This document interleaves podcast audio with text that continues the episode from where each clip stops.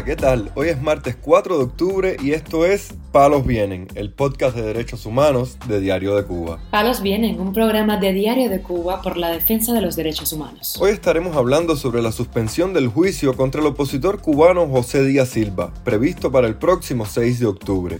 También comentaremos sobre el aumento de la crisis de gobernabilidad del régimen cubano, pues el Observatorio Cubano de Derechos Humanos registró 364 protestas ciudadanas solamente en el mes de septiembre.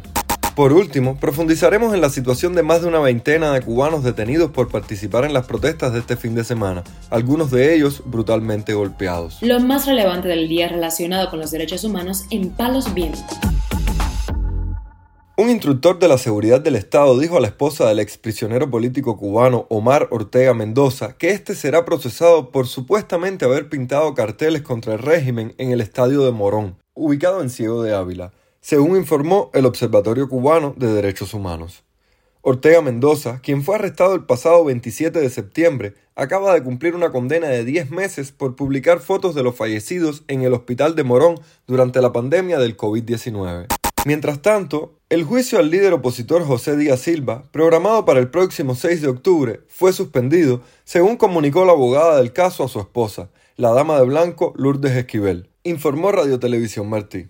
El 28 de septiembre, la abogada me manda un mensaje por WhatsApp donde me informa que el día 6 de este mes de octubre era el juicio. Al otro día Silva me llama y yo le digo y él me dice que a él no le han informado nada. Eh, el día 30, la abogada me llama por teléfono y me dice que el juicio fue suspendido, que no, no sabe, no le dieron motivo, solamente le dijeron en el tribunal que el juicio estaba suspendido y no le dieron fecha de próximo juicio, nada. Ella me pregunta si Silva estaba bien, que qué estaba pasando, que ella no sabe nada. Yo le dije que yo tampoco. Entonces, cuando Silva me llama, el martes, yo le pregunto a Silva, ¿ya te dijeron de lo de, los días del juicio? Y él me dijo que no, que aún no. Quiere decir que Silva se enteró que tenía juicio el 6 de octubre por mí. Aún Silva no sabe que el juicio fue suspendido. Hoy espero que él me llame y yo decirle a Silva que el juicio fue suspendido, que no va a ser el jueves, que No me hasta nuevo aviso ni nada, me sin fecha. José Díaz Silva, líder del movimiento Opositores por una Nueva República, fue detenido el pasado marzo tras serle revocada su sentencia de dos años de trabajo correccional sin internamiento por el cargo de amenaza. Esta semana la ONG Amnistía Internacional condenó la situación del líder del movimiento San Isidro, Luis Manuel Otero Alcántara, e instó al público en general a que pida la libertad del preso político encerrado en la cárcel de máxima seguridad de Guanajay. La Organización por los Derechos Humanos aseguró que el opositor, condenado a cinco años de privación de libertad, ha sido detenido únicamente por ejercer pacíficamente sus derechos a la libertad de expresión y reunión pacífica, y pidió a las personas demostrar el apoyo hacia el preso político a través de mensajes y obras de arte, de amistad y esperanza por medio de la organización.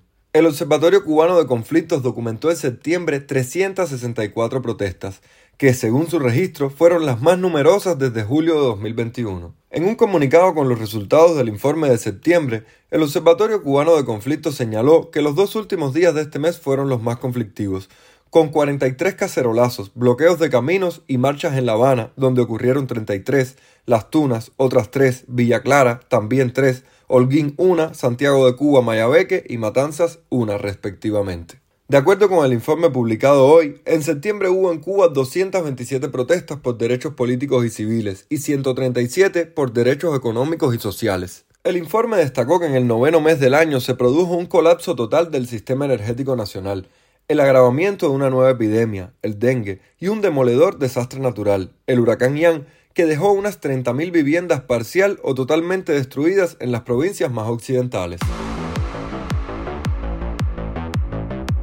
Palos viene. Tras el incremento de la represión contra los cubanos que se vienen manifestando desde este fin de semana, el ex general del ejército cubano, Rafael del Pino, realizó un pronunciamiento pidiendo a los militares que no repriman a la población. El país ha colapsado. La responsabilidad de esta crisis es exclusivamente del gobierno y de la oligarquía que lo controla. Lo reiteramos de nuevo, la FARC y el MININ no deben ser el ejército privado de una camarilla explotadora. Esa oligarquía mafiosa agrupada en torno a Gaesa, se ha desentendido de forma gradual de los derechos y del bienestar de la población. Las FARC, el MININ y el pueblo tienen el deber de ejercer el derecho de rebelión contra los que han puesto el poder a su exclusivo servicio. Ellos se enriquecen a costa de la miseria de la población que hoy vive como en la edad de piedra y en la miseria. El deber de las FARC y el MININ es proteger la seguridad nacional y la soberanía del pueblo frente a esta lacra de parásitos que ha destruido el país.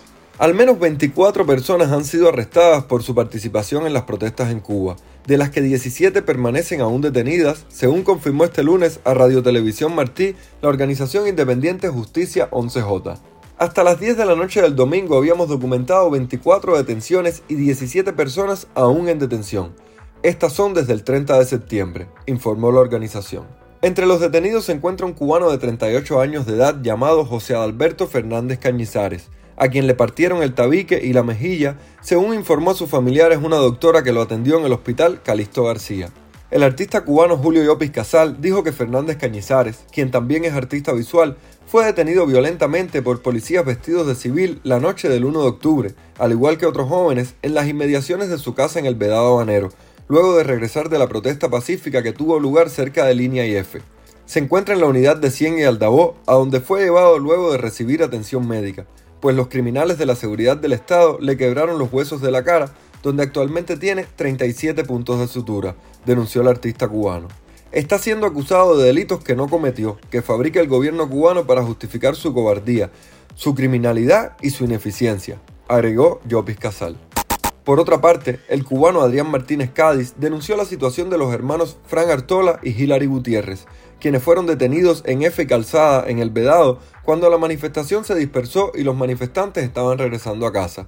En ese momento los cogieron individuos vestidos de civil, los golpearon, los llevaron al Juan Triana donde fueron nuevamente golpeados y luego a la unidad de Cien y Aldabó, denunció el cubano quien explicó que el joven de 17 años sufrió una fractura del tabique, los labios partidos y uno de los ojos hinchados a causa de los golpes recibidos, mientras su hermana, Hilary González, permanece bajo arresto dejando a su pequeña hija al cuidado de sus familiares.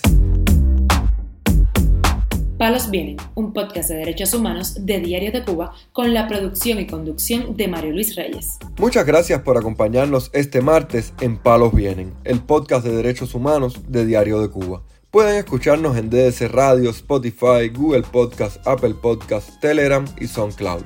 Yo soy Mario Luis Reyes, mañana regresamos con más información.